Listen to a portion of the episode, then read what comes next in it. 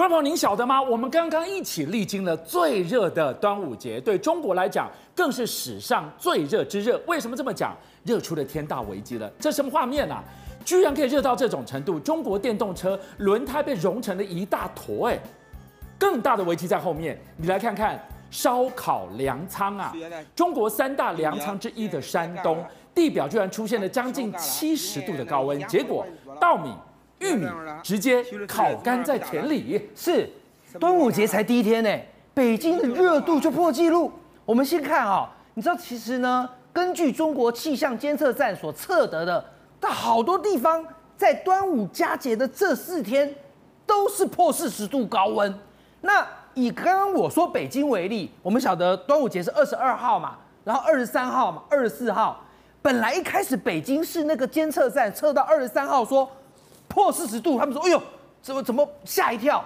结果呢，去调昨天的记录，跟隔天说我们再测一次，结果呢，昨天也破四十度，隔天再测也破四十度，连三破，所以才破了北京的这个连续四十度的记录哦。好，那这在北京市已经是史上首见，但是北京只是感到热哦。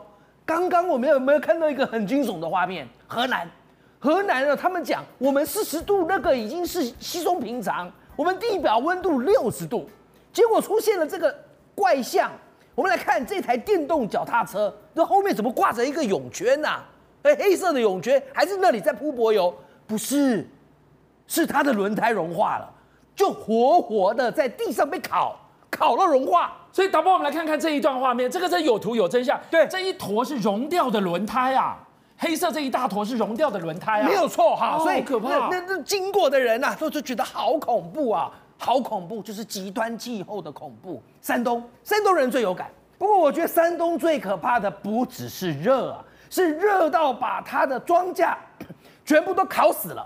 你要知道，习近平一直在推广积粮的政策，而中国的粮仓就三个省。第一个黑龙江，第二个河南，第三个山东，这三个省占了全中国粮食的百分之三十。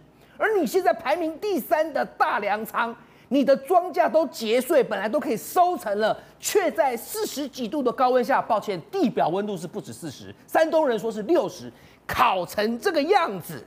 请问，如果未来七月跟八月，真的要时候出现了粮食危机，你习近平的广积粮会受到严峻的挑战。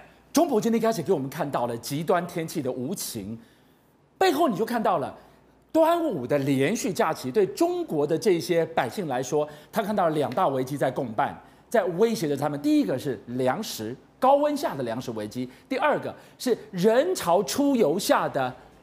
经济危机，你想奇怪了，人潮没有带来钱潮吗？不，一旦当穷游穷游变成了主 K，变成了主调的话，那完蛋了。我砸再多钱下去，它都像是一个无底洞，吞下去完全没有任何的反应。哎，这就是我们说的中国经济陷入黑洞。然后你老天爷还不来帮忙，你还竟然在这边给他迎头一击。我们来看看。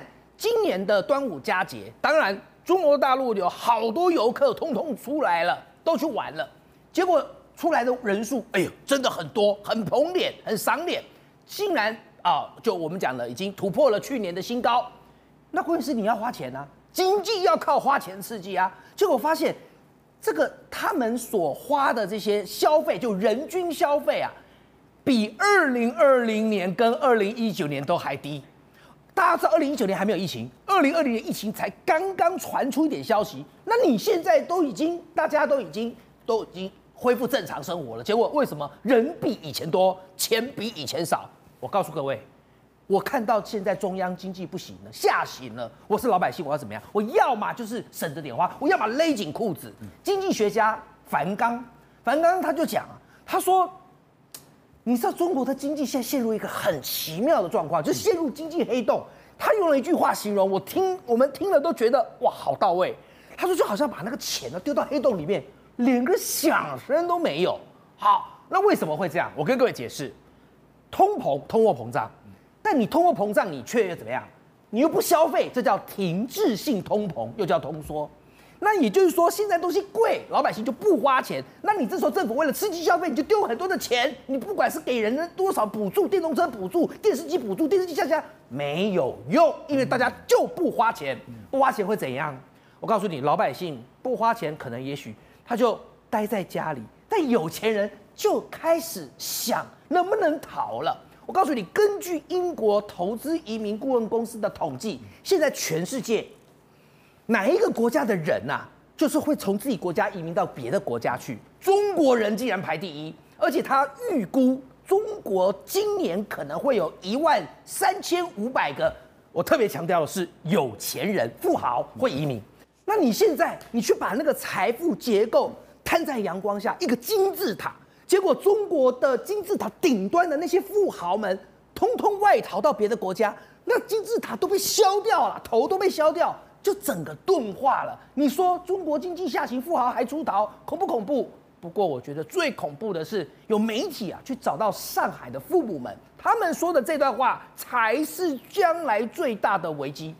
他们问这些父母说：“你打算怎么样来规划你小孩的未来？”他说：“我觉得我们的小孩如果能出国就出国，能外逃就外逃。以前我们都跟小孩说，你留学。”外国念书没关系，但是一定要回来中国找工作，中国才有这个工作的机会。但他现在跟他小孩说：“你出去国外念书，你就不要回来了。而且呢，能出去就出去，因为在这边经济不好就算了，还找不到工作。”你再让我想到了，那人财两失，对整个在整个疫情后要复苏来讲，那就是更不妙的一个发生跟进行式。我们要来问一个问题：能走走了，有钱的走了，中产也走了。那留下来的呢？好，留下来的就是走不了的。我刚讲了，富豪毕竟是少数。好，那我们先不谈他，而远的不谈，谈近的。毕业人、毕业生七百多万人是多数吧？你知道他们怎么样放弃自己吗？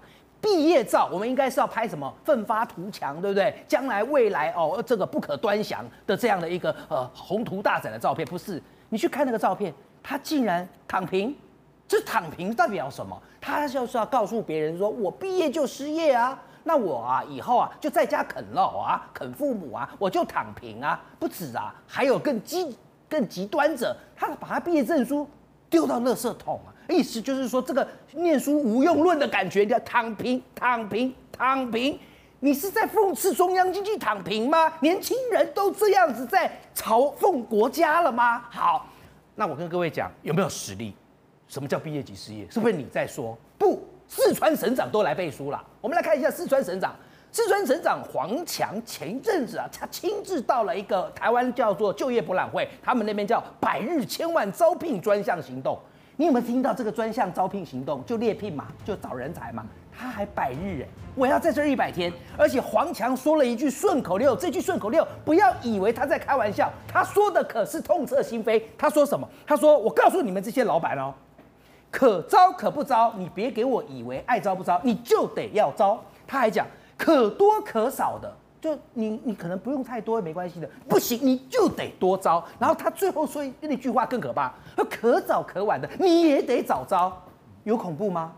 省长来跟你老板说，你就是要招，你就是要多招，你就是要早招。好，因为省长不是没看新闻，我来播一段画面给你看，在云南，云南有一个坦白讲。这老板娘长大，也是蛮秀丽的，蛮端庄的。她在干嘛？她在卖鸡脚。没有办法，我找不到工作啊！啊，我做小哥，我可能也也也不适合。那我就卖鸡脚。你看是不是长得蛮秀丽的？感觉也是那种年轻人，大学毕业。对，卖鸡脚不是。可是你有看到一个怪象吗？再再看一次，没人买，他自己吃。我的天哪！我卖鸡脚还卖不出去，还得自己吃，不然会坏掉。好，那安徽呢？我告诉你，大学生就去摆摊了。啊，我们知道关于摆摊经济，习近平曾说过一句话，他说摆摊经济是无法热络经济活动的。不是，那你无法热络，那你要老百姓怎么办？我只能摆摊，结果城管就去打他。好，那城管啊，城管就去说你你你收，跟那大学生说我我说我会饿死，结果那个城管就说你不走是不是？你说你不不摆摊你会饿死是不是？他就直接给他一巴掌。我想讲的是。如果今天中国经济已经下行成老百姓连学生都用躺平来抗议，你说你在短时之间想要摆脱中国的流动性黑洞，谈何容易？邀请您一起加入五七报新闻会员，跟俊相一起挖真相。